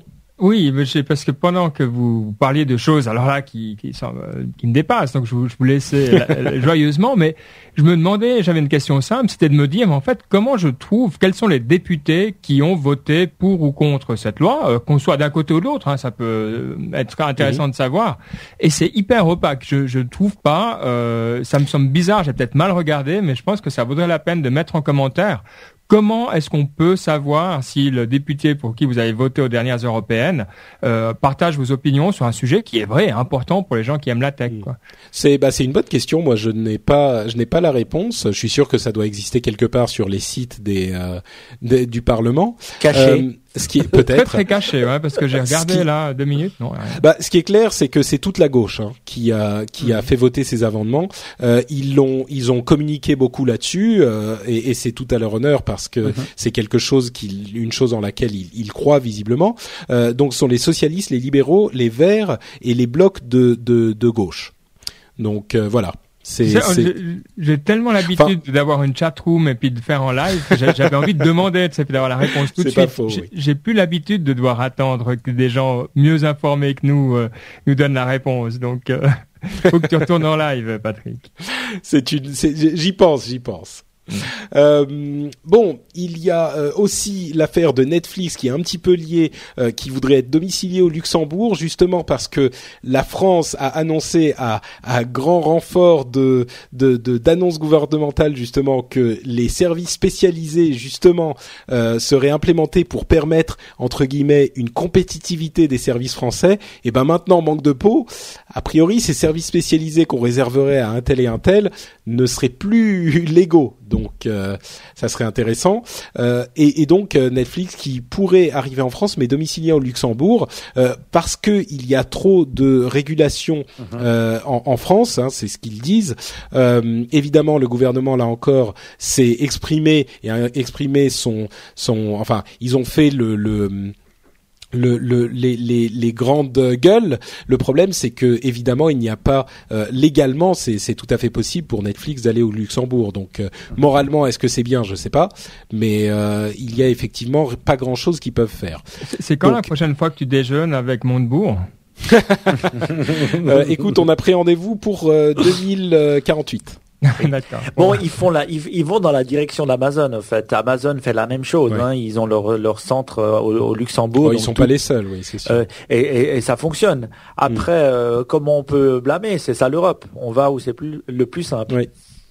Bon, euh, on est en train d'arriver au bout de cette partie sur les trois infos euh, à retenir, ce qui veut dire que c'est maintenant euh, l'un de mes moments préférés, le moment où je peux encore une fois dire merci aux personnes qui ont choisi de, me soutenir et de soutenir l'émission sur Patreon. Et donc je vais me lancer dans une nouvelle liste en remerciant Tristan, Sylvain Roblette, Steven Puig, Lionel Caz, Robin Capel-Dune, Fabien, Léthargique Panda, j'adore ce pseudo, Ah, j'adore. euh, Louis Eudo, Louis Eudo, euh, Baptiste Candelier, à savoir Autodoc, qui est un ancien qui nous suit depuis longtemps aussi, et Philippe Sidler. Et euh, je, comme je le disais euh, tout à l'heure, je remercie aussi spécialement Sylvain euh, qui, qui a le, le premier soutien au niveau corporate qui est horriblement cher. Il l'a fait au nom de son, de, il a une agence événementielle en fait. On a discuté un petit peu ensemble, une agence événementielle. Je lui ai promis que je dirais le nom, euh, qui s'appelle Monica Media. Euh, alors le niveau corporate, c'est pas, c'est pas de la pub. Hein, c'est pas, je le ferai pas à chaque fois. C'était juste avec lui. On a, je lui ai promis, il était sympa. C'est le premier, donc je vous laissais célébrer la chose. Euh, mais je, je- j'en profite aussi pour remercier évidemment encore une fois tous ceux qui participent au Patreon, qui est un moyen de nous soutenir, vous le savez, sur la durée, en vous, euh, euh, en donnant une certaine somme, en, en promettant de donner une certaine somme euh, à chaque sortie de nouvel épisode sur patreon.com, patreon.com slash RDV Tech. Et puis au moment où l'épisode est publié, euh, votre compte est débité. Il y a plus de 300 personnes qui donnent des sous. C'est incroyable, hein plus de 300 personnes qui donnent des sous aujourd'hui. C'est invraisemblable et je vous remercie tous. Enfin, je vous remercierai jamais assez, ça sera pas possible, mais je continuerai à le faire à chaque épisode euh, parce qu'on a vraiment eu une réponse, euh, une, une réponse incroyable sur cette euh, cette opération. Moi, je pensais jamais qu'on arriverait à des sommes pareilles. Presque Euh, 1000 dollars par, par épisode. Presque, presque, oui, oui, oui. On est au-dessus de 900. Il faut y aller encore, Euh, encore, euh, encore 60, euh, 60 dollars. Bah écoutez, en tout cas, moi je je me focalise pas forcément sur la somme totale. Évidemment, moi je suis un horrible capitaliste, donc je suis très content quand quand j'ai j'ai plus de sous grâce à vous. Euh, mais comme je le dis à chaque fois, ce qui me m'importe, c'est que les gens qui donnent le font parce que Oui. euh, ils ont ils estiment que l'émission leur apporte quelque chose. Euh, l'émission reste gratuite de toute façon, elle est de toute façon disponible. Mais si vous estimez qu'elle a de la valeur pour vous, euh, qu'elle est amusante, qu'elle vous fait passer un bon moment, qu'elle vous donne de l'information dont vous avez besoin ou dont vous avez envie, euh, et ben considérez, il n'y a pas besoin d'aller au niveau corporate, hein, euh, 2-3 dollars par épisode, ça suffit largement, euh, et, et même, euh, enfin la somme que vous voulez. Euh, et donc euh, voilà, allez regarder la vidéo de présentation, passez sur le site, euh, c'est juste pour le regarder et puis vous verrez si ça vous intéresse ou pas. Moi, moi, je suis sûr, il, faut, il faut arriver à en tout cas 3 ou 4 000 dollars. Moi, je pense qu'on aura du, du, du Patrick euh, Comme tous ça, les il ne jours. fera que ça. Ouais. Juste, euh, on pourra, on pourra l'avoir tout le temps. On aura une espèce de, c'est, c'est notre Lio Laporte à nous. Nous, on veut qu'il soit à, Ah, à la télé gentil. constamment, constamment, constamment. Patrick. Bah, tu il sais, faut j'ai pas vraiment besoin d'aller à la télé. Moi, j'ai pas envie d'aller à la télé. Moi, je suis bien sur Non, mais Internet. ta hein. télé, ouais. Ah, t'as le- ma Ta télé, télé. Patrick. Bah, bien sûr. télé Patrick, exactement. Patrick TV, j'ai déjà trouvé le, le Pas mal. En tout cas, c'est vrai. En tout cas, ceux qui se diraient oui, ça marche bien. Bon, j'ai pas besoin de donner. Ça, ça, c'est inexcusable. C'est vrai. c'est- il faut Oh. le, le- non, non, non, non. Faut dire les choses. Faut dire les choses. Donc, euh, faut, faut y aller. Moi, je, je trouve que c'est fabuleux. Puis pense aussi au, à l'inspiration pour les autres. Toi, tu montres que c'est possible. C'est toujours honneur à celui qui ouvre le, le chemin ici. Et en donnant, vous ouvrez le chemin aussi pour beaucoup d'autres. Donc, vous créez une nouvelle génération. Il n'y a pas qu'à Patrick que vous donnez. Donc, Bah, allez-y. Ouais, bah c'est très gentil, c'est très gentil à vous de d'être aussi euh, de, de faire de tels compliments. Euh, c'est sûr que c'est quelque chose, c'est une chose dans laquelle je crois. Euh, Je je sais pas si, enfin, si tout le monde donnait, euh, le- les c'est- les choses seraient complètement explosées. Mais mais c'est c'est même pas, enfin, c'est pas ce que je dis, hein, mais il est vraiment euh, euh, intéressant de considérer ce nouveau type de financement effectivement. Et, et c'est quelque chose que j'ai sur une chose sur laquelle j'ai insisté au tout début de cette de cette aventure c'est que il y a différents types de financement possibles sur internet. Et euh, le fait de donner de l'argent à quelqu'un qui fait un produit qui travaille beaucoup pour faire un produit qui vous plaît euh, c'est quelque une chose en laquelle je crois. Euh, et, et, et c'est quelque chose enfin visiblement ça ça ça euh, on peut pas encore en vivre, hein, donc euh, on n'est pas non plus à des à des Pas résultats. encore, pas encore, Pas- mais ouais, ça va bientôt venir. Euh, mais effectivement, les, si les, si bref, euh, je, je termine sur ce, sur cette euh, cette répétition. Si l'émission vous plaît et vous considérez qu'elle a de la valeur pour vous, euh, pensez-y. Peut-être que euh, ça sera quelque chose qui qui, qui vous conviendra euh, avec ce système-là. Ben alors c'est maintenant que je peux poser les questions. Ah, non, pardon, d'accord. Alors, vas-y, vas-y. J'ai pas oublié. Non, moi euh, peut-être une, une parce que j'ai vu que ça marchait et tout Patreon et puis c'est c'est sûr sur Niptech ben ça nous intéresse aussi de savoir euh, comment ça fonctionne. C'est pourquoi est-ce que Patreon fonctionne alors que d'autres services qui ont essayé ça, il y avait par exemple euh, des espèces de tip jar où on pouvait donner ne fonctionnaient pas ou des donations à la PayPal ne fonctionnaient pas aussi bien. Qu'est-ce qui a fait que Patreon fonctionne et pas d'autres C'est c'est une bonne question. Hein. Je je suis pas certain d'avoir une réponse euh, euh, complète. Euh, je pense qu'il y a plusieurs éléments. D'une part, les gens sont habitués avec le le, le crowdfunding en général. Je pense qu'il y a beaucoup de gens, euh, Ah, pas oui. tous, hein, mais il y a beaucoup de gens qui ont déjà l'habitude de, de donner en crowdfunding sur Kickstarter ou sur euh, Indiegogo ou sur Ulule. Euh, et donc le le concept est un peu intégré euh, dans la psyché des internautes. Donc ça, ça joue en partie. Euh, le fait que, je sais pas, les, les tip jars ou les trucs de PayPal sur un site, la structure est moins clairement définie. Je crois. Euh, là, on a un site qui s'occupe de tout. C'est simple, on s'inscrit, on a un compte, on voit. Euh, c'est un truc sérieux.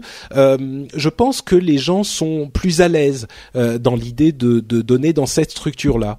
Euh, mais mais je suis pas complètement sûr. Hein. Moi, je pensais pas que ça marcherait aussi bien. Mais peut-être, tiens, ceux qui ont euh, déjà donné pour pour Patreon, ou si vous pensez à donner, ou peut-être si vous vous dites que vous ne voulez pas donner, je serais curieux de savoir effectivement pourquoi. Et Mike aussi visiblement. Si vous pouvez venir euh, sur le, le, site de l'émission sur frenchspin.com euh, et nous dire euh, le pourquoi de votre démarche, ça serait quelque chose de vraiment intéressant. dans les notes de l'émission, dans les commentaires, vous pourriez nous dire ça. Ça serait quelque chose. je serais vraiment curieux de, de savoir. Et moi, j'ai une dernière question, Patrick. Vas-y. Plus dur. Alors, combien d'argent il faudrait par épisode pour que tu fasses ça professionnellement à 100% Bah écoute, le, le, le, la, la réponse est sur le Patreon, hein, le palier à 5000 dollars par épisode, c'est euh, je pars sous les, sous les palmiers dans les Bahamas et je fais ça 24 heures sur 24. Et après on a une note Patrick TV, ah bah c'est cool. Alors là on, sait, bah, on est à, à, un cinquième, on est à 20% de l'objectif, ce qui est pas mal. Ce qui est pas mal. Euh, il y a plus que 80%, je suis sûr qu'après cette émission tout le monde va y aller. En tout cas moi je dois dire bravo. Ce que j'aime aussi dans ça, c'est un peu comme le No Agenda que j'avais j'avais vu avec euh, euh, John C. Devorak où il dit merci à, sa communauté, merci aux gens qui le supportent et ça je pense que tu le fais super bien et je pense que c'est aussi ça une des une des raisons du succès euh, parce que bah voilà les, les gens aiment être remerciés puis surtout le contenu que tu fais donc moi je trouve que bah, bravo de montrer la voie et même aux américains en plus. bah écoute c'est non mais c'est clair que la communauté fait confiance c'est une émission qui est là depuis longtemps ils savent à quoi s'attendre ils connaissent la qualité la communauté est très présente donc ils ont confiance, c'est sûr. Et puis les remerciements, comme tu le dis, moi, c'est quelque chose que j'arrive pas à dire assez merci pour correspondre à, la euh, reconnaissance que j'ai euh, envers toute cette communauté, que les gens donnent ou pas. Hein, mais dans, dans, tous les cas, les gens qui, qui s'engagent de cette manière, euh, c'est une reconnaissance qui est difficile à exprimer, donc j'essaye. Et je continuerai à essayer dans tous les cas. Et le meilleur moyen de continuer à essayer, c'est de continuer à vous donner des news et des analyses intéressantes, ce qu'on va faire tout de suite avec les news et rumeurs, euh, avec cette euh, nouvelle, euh, enfin cette information qui est tombée il y a quelques jours, euh, le rachat de euh, SFR a été attribué par Vivendi à numéricable. Bon, j'ai fait un petit peu de suspense, mais tout le monde le savait déjà. Donc l'offre de Bouygues a été rejetée malgré des augmentations successives. Euh, et, et, donc c'est numéricable qui a été euh, sélectionné par le board de Vivendi. Euh, Montebourg n'est pas super content parce qu'il voulait revenir à un marché avec trois acteurs au lieu de quatre. Eh bien, visiblement, ça ne sera pas, ça ne sera pas le cas. Euh, les raisons de cette décision pardon, sont sans doute dues à la au, projet spécifique de Numéricable, à la, la facilité, la rapidité de l'opération, euh, à la sauvegarde des emplois dont avait parlé Numéricable, puisqu'ils n'ont pas encore de euh, département, enfin de, de, de branche euh, mm-hmm. mobile, donc ils ont besoin évidemment de mm-hmm. tout SFR, contrairement à Bouygues où il y aurait eu des euh, éléments redondants. Euh, c'était un c'était pas totalement inattendu, mais c'était un peu surprenant quand même. Bouygues s'était mis à offrir tellement d'argent. Euh, c'est un petit peu surprenant que Vivendi ait choisi Numéricable au final. Mhm. Ben, moi personnellement, euh, on en parlait un peu avant, mais on ne connaît pas à ce point-là bien les acteurs en, France et en Suisse. Euh, moi, moi, ce que j'ai pu voir, c'est que finalement Vivendi a gagné 2 milliards dans l'histoire. Ça a passé de 11 à 13 pour après la capitalisation tu veux ah non le le, le, le prix le, le prix qu'ils ont payé et ça peut monter jusqu'à 17 milliards je crois que c'est ce que j'ai lu dans le journal du dimanche euh, euh dimanche. Mais euh, moi moi je trouve que ça fait sens en tout cas euh, avoir des, des acteurs comme ça qui se rejoignent pour créer une offre qui est qui est unie pour le, consommateur. Chez nous en Suisse on a on a un Swisscom qui le fait pas mal qui est l'opérateur national si on veut bien historique.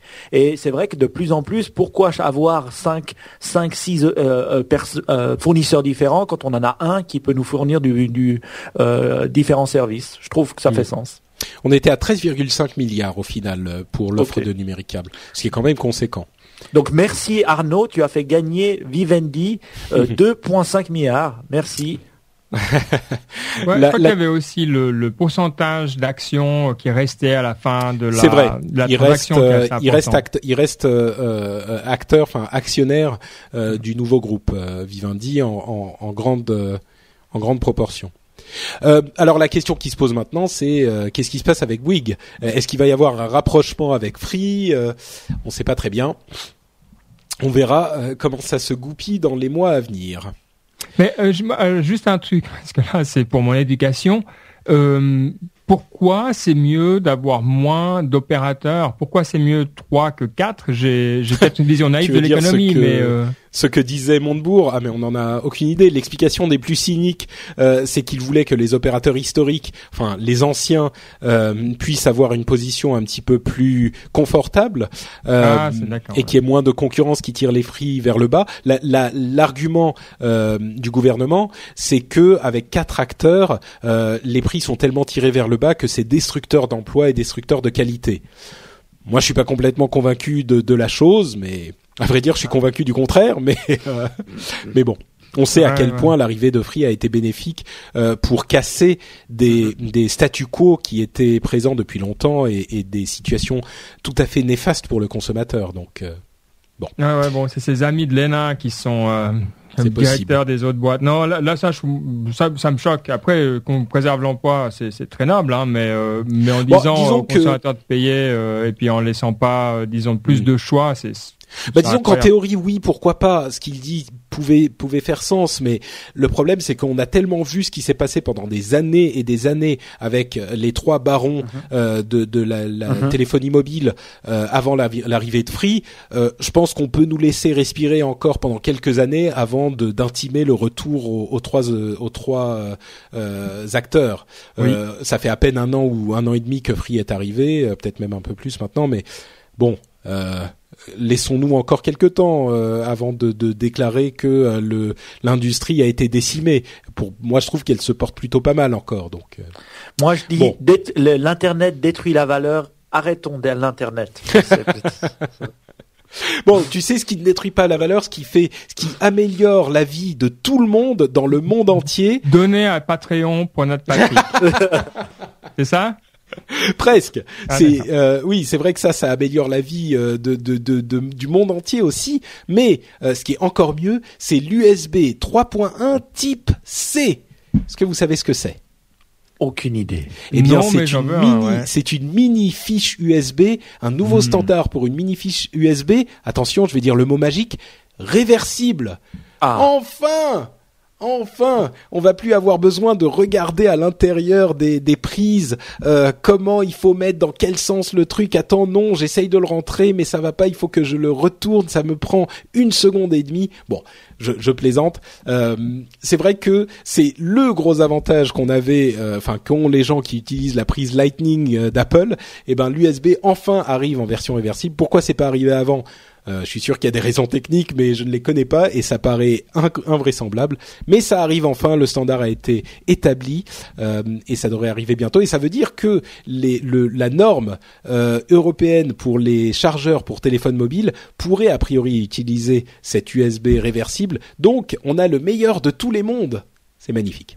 Ouais. Bon, je vais même euh, donner le tips incroyable. hein. Il y a un petit, le petit trident, il va toujours vers le haut. Le jour où j'ai compris ça, euh, sur toutes les prises USB, voilà, on le met vers le haut et on se trompe jamais. 100% de hit, euh, voilà. D'accord. C'est beau. 100% des gens qui utilisent les prises USB euh, mettent le truc vers le haut. Le petit trident sur la prise USB, oui. D'accord. Euh, mais quand elle est sur le moniteur, sur le côté, tu fais comment alors? Vers l'avant, vers toi ou derrière. Ou derrière. oui. Ah, vous avez un monde qui est beaucoup plus euh, Complexe. oh, compli- Ouais, ouais. Moi, je vis dans des trucs simples. hein. Non, je, je- ah, je ne sais pas.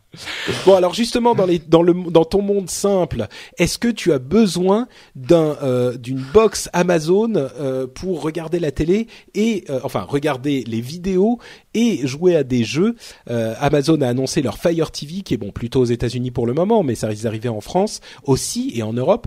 Euh, C'est une box Amazon, euh, qui a quelques nouveautés intéressantes. D'une part, on peut l'acheter avec un, euh, une manette, donc elle est assez orientée sur le gaming, et ils ont d'ailleurs un studio spécifique. Ils ont engagé des grands noms euh, du jeu. Ils vont donc développer des jeux spécifiquement pour cette box qui est basée sur Android. Et l'autre chose, c'est qu'ils ont une télécommande très simple comme toujours, avec un petit micro. Vous appuyez sur le bouton et vous parlez dans la mhm. télécommande, et ça fait une recherche qui va vous trouver mhm. l'émission que vous voulez regarder directement c'est une boîte de plus, une boîte intéressante, une boîte, euh, enfin une box euh, intéressante. En France, c'est un petit peu particulier parce qu'on a déjà tous nos box euh, avec les l'opérateur internet. Mais est-ce que ça pourrait vous convaincre cette Fire TV d'Amazon? Comme j'ai pas ah. de télé, je vais te laisser répondre, Mike. moi, j'ai pas de télé non plus. On est, on n'est pas bien barré. Hein. Pour moi, c'est Amazon qui mange le monde, quoi. Et Amazon est déjà en train de manger le monde du retail. Déjà, ils l'ont fait. ah oui, et là, ils sont en train de manger hein. le, votre salon. Euh, donc euh, souvent, euh, c'est vrai que c'est toujours une réflexion un peu comme Free dans le domaine du du du, du téléphone portable où finalement ils, ils, redonnent beaucoup de valeur aux consommateurs. Je pense que leur arrivée va aussi changer un peu la donne. comme tu le disais avec les avec le, le gaming, actuellement sur l'Apple TV qui sera le principal aussi concurrent, il n'y a pas la possibilité de jouer si si j'ai bien compris. Donc ça, ça va donner une fonctionnalité qu'il n'y avait pas avant sur ce ces, ces, euh, ces box. Moi, je trouve ça intéressant et on sait souvent que tout ce qu'Amazon fait euh, souvent est, pas mal. Donc, euh, je dois dire, j'achète. Plutôt convaincu. D'accord. bah effectivement, pour 99 dollars, on imagine que ça fera 100 ou 110 euros. la version sans la manette, c'est 20 ou une trentaine ou une quarantaine de dollars en plus avec la manette, mais c'est une petite box qui révolutionne pas le monde. L'idée de la recherche vocale sur la télécommande, c'est tout bête, mais il fallait y penser et ça a l'air de bien fonctionner. Elle est évidemment connectée à euh, d'autres euh, d'autres services hein, comme Netflix au hasard euh, et d'autres, et, et, donc elle n'est pas complètement fermée, hein, mais c'est un domaine dans lequel ils sont en train de pousser le domaine de la vidéo avec beaucoup d'énergie. donc c'est encore une alternative, une alternative de très bonne qualité. Elle est toute petite, elle est jolie.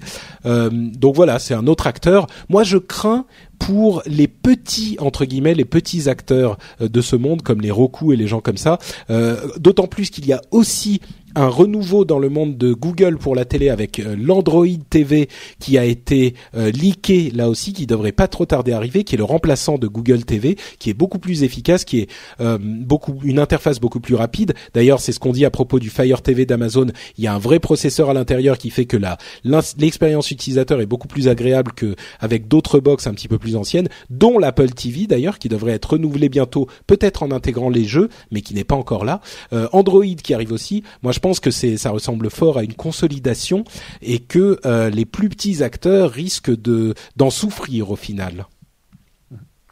Ils ont laissé passer le train. Hein. C'est le genre de, ils auraient dû, ils auraient dû dominer le marché. Euh, tu parles des petits acteurs. Des petits acteurs. Ouais. Ah bah c'est difficile. Ils étaient dans un marché un petit peu de niche qui était en train de grossir, mais où ils n'avaient pas euh, l'infrastructure derrière pour vraiment s'imposer. Enfin, Roku a énormément marché et il y a plein de, de, petits acteurs comme ça qui se vendent très très bien, mais c'est difficile de s'imposer. Enfin, forcément, quand les choses se consolident, euh, ça devient quand on est Amazon ou Google ou Apple, c'est beaucoup plus facile d'imposer son produit on a mm-hmm. une force derrière que n'ont pas des gens comme Roku qui sont et qui n'ont pas encore disparu. Hein. Oui.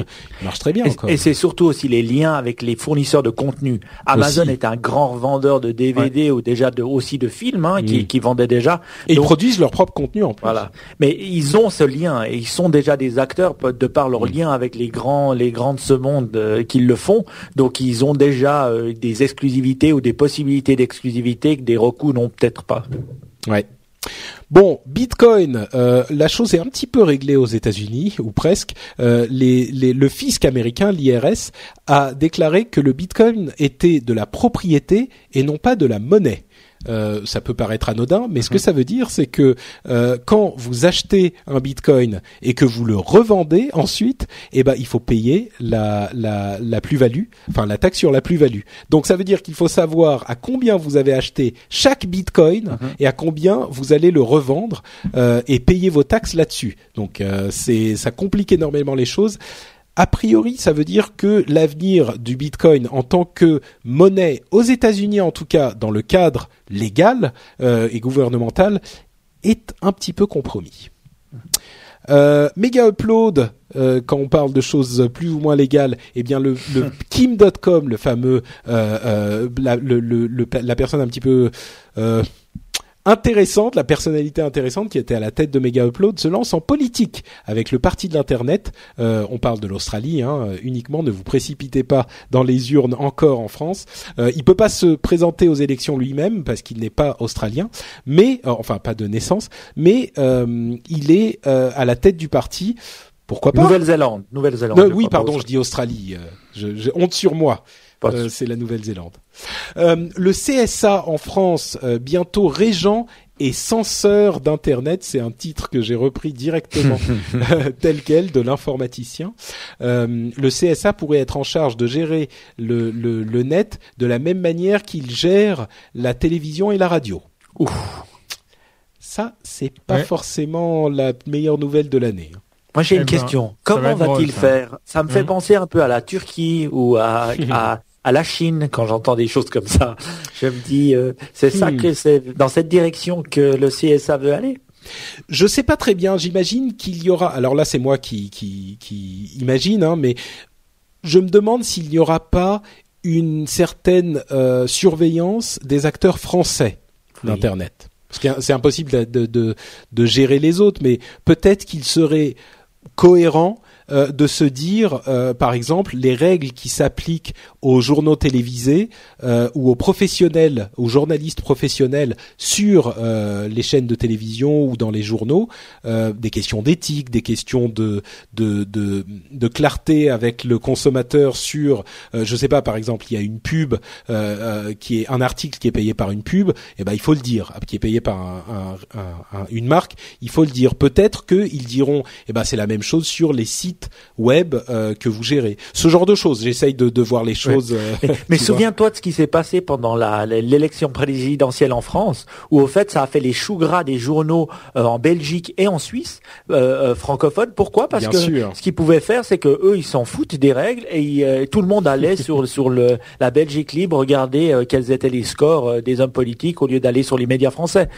je pense que c'est très dur à faire dans le monde de l'internet. Peut-être dans le monde de le vieux monde de la TV et, et du papier c'est possible, mais dans le monde de l'internet ça devient très dur. Si tu as un point com, euh, pourquoi est-ce que tu devrais être réglementé? Après, tu peux mettre te, ton sûr. siège social où tu veux, au Luxembourg, et faire ce que tu veux. Donc, euh...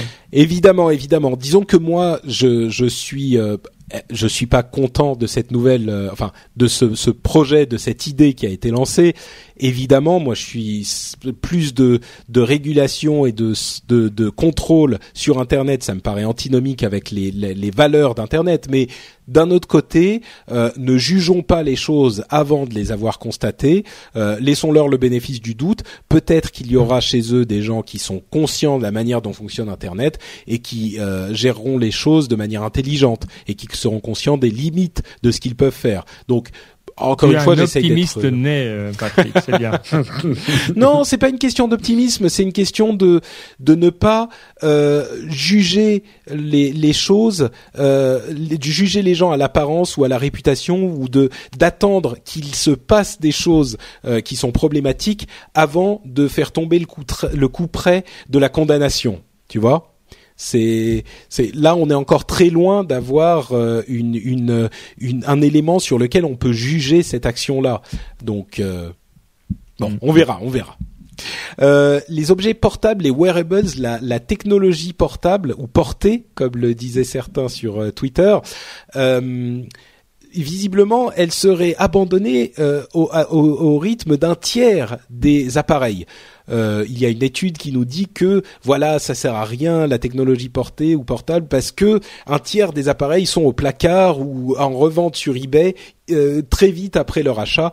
Moi, ce que je dis, c'est que c'est très facile de faire ce mmh. genre d'études maintenant, que les appareils en question sont pas très convaincants. On est encore dans le domaine de la niche mmh. et dans le domaine du développement.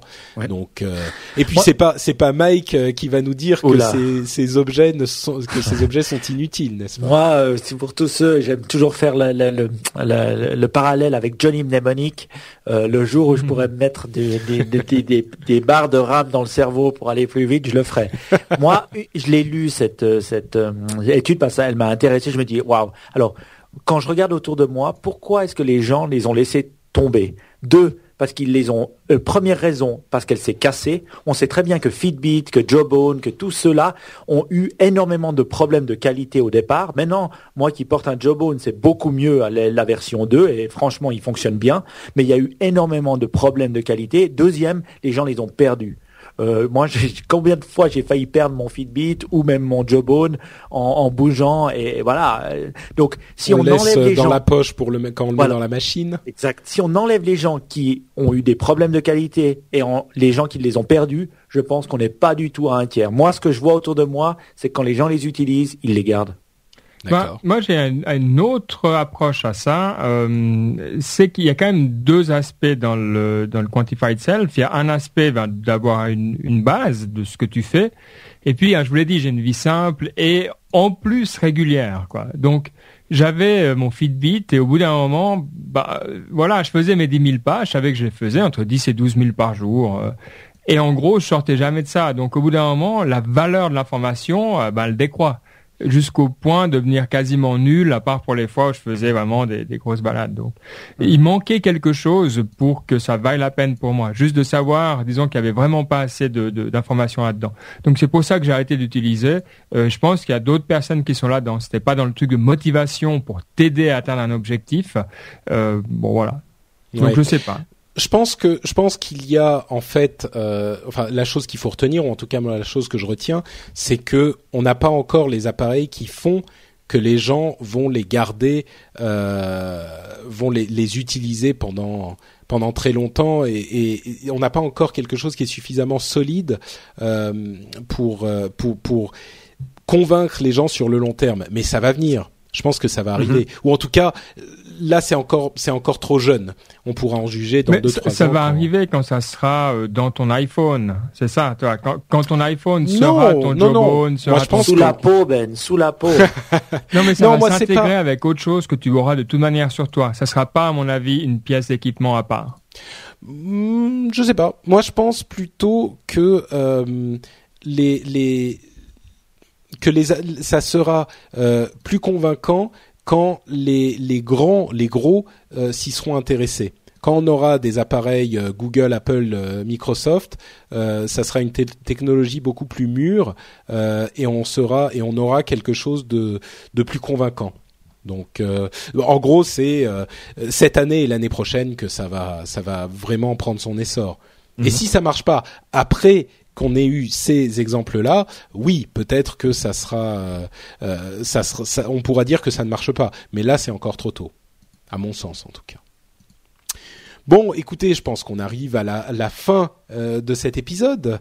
Euh, on a fait une, on a passé une heure et demie ensemble, euh, plutôt sympathique. J'espère qu'elle vous a plu à vous aussi, chers auditeurs. Et si elle vous a tellement plu que vous vous dites, mais bon sang, ça s'est c'est terminé trop vite. Il faut absolument que je trouve les camarades Mike et Benoît. Où puis-je les retrouver? Eh bien, je vous pose la question à vous, messieurs. Où est-ce que les auditeurs peuvent vous retrouver?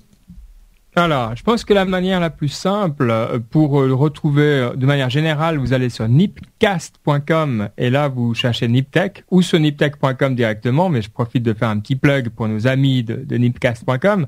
Euh, et puis sinon, euh, si vous voulez nous corriger directement, pour ma part, c'est bcurdy at bcurdy.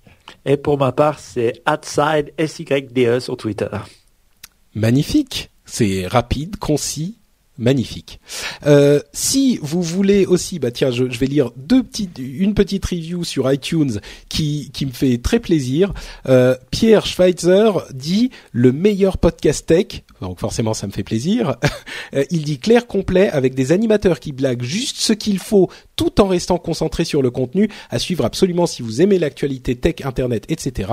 Voilà ta note, euh, Patrick. Ok, je sors. Merci à toi, Pierre. Euh, non, mais ça, ça me fait, ça me fait plaisir parce que c'est exactement ce qu'on essaye de faire. Vous le savez, quelque Ouais. chose de complet, mais aussi on n'est pas euh, dans un journal rébarbatif ou dans un euh, euh, une émission de télé un petit peu nunuche. Euh, on est euh, des connaisseurs euh, de la chose technologique. On vous résume tout ça, mais en même temps on vous fait passer un bon moment. Donc voilà, c'est exactement ça. Merci à toi, Pierre. Vous pouvez vous aussi laisser une note sur iTunes par exemple.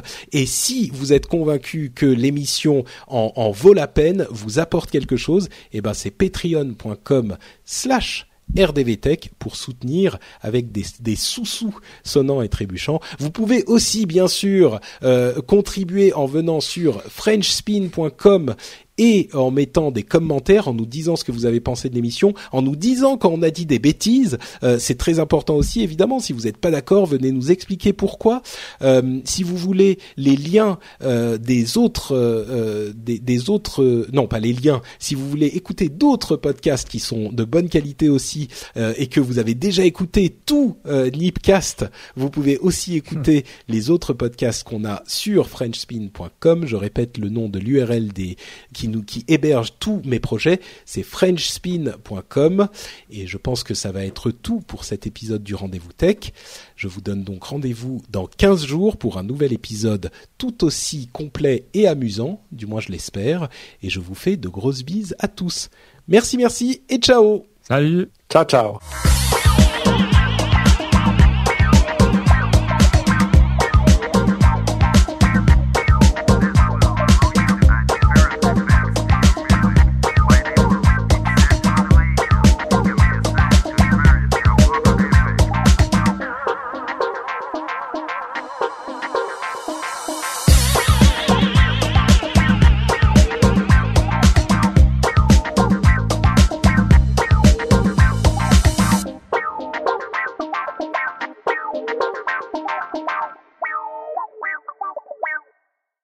Je sens la, la, la fatigue des euh, pratiquement trois heures d'émission. Ah, c'est dur. Hein.